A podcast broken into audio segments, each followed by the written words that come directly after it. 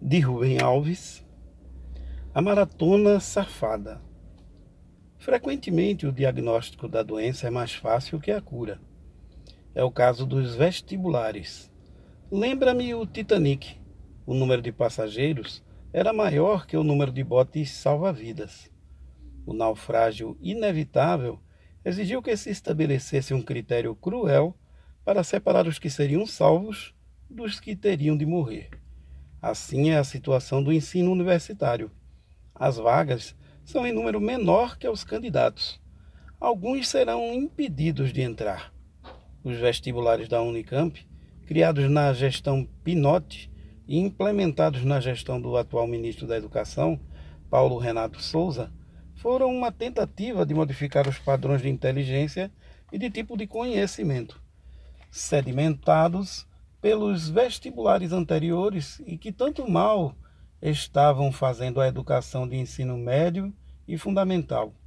Modificar os vestibulares para transformar a educação. Que tipo de inteligência é aquele que deve ser cultivado nas escolas? Essa foi a primeira pergunta que se fez. E a resposta? Não queremos alunos que saibam de cor os mapas e os seus caminhos já conhecidos. Para isso, basta ter boa memória. Queremos alunos que, sabendo a linguagem dos mapas, sejam capazes de encontrar os caminhos em mapas que nunca viram. Esta é a razão da importância atribuída à redação. O objetivo principal da redação não era e não é testar o conhecimento da mecânica da língua. Sua função principal é revelar as formas de pensamento do aluno, pois é através da linguagem que os processos mentais, as várias inteligências, revelam-se. Com isso, a Unicamp enviou às escolas de ensino médio e fundamental a seguinte mensagem: Procuramos um outro tipo de inteligência. E assim, esperava-se que o novo vestibular contribuísse para a renovação do ensino.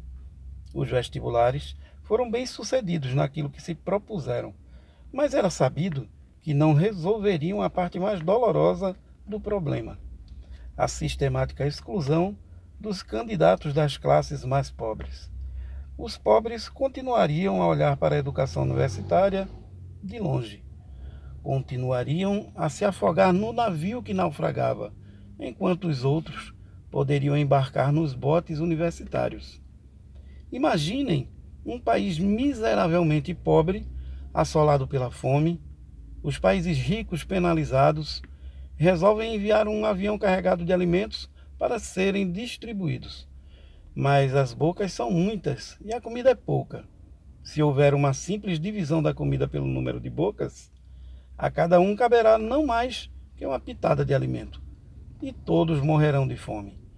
Surge a dolorosa necessidade.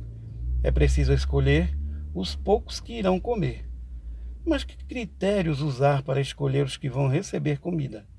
É então que um conselheiro do governo apresenta a seguinte sugestão: uma corrida 10 quilômetros. Os primeiros mil a chegar serão aqueles que comerão. Trata-se de um teste objetivo, aberto à fiscalização pública, sem possibilidades de trapaça. É verdade mas a injustiça foi feita no momento em que se definiram as regras da seleção.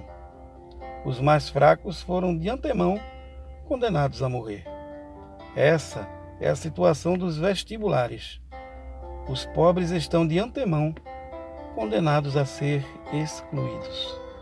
Os vestibulares da Unicamp alteraram os padrões de inteligência e os tipos de conhecimento exigidos mas não são capazes de reverter os padrões de exclusão.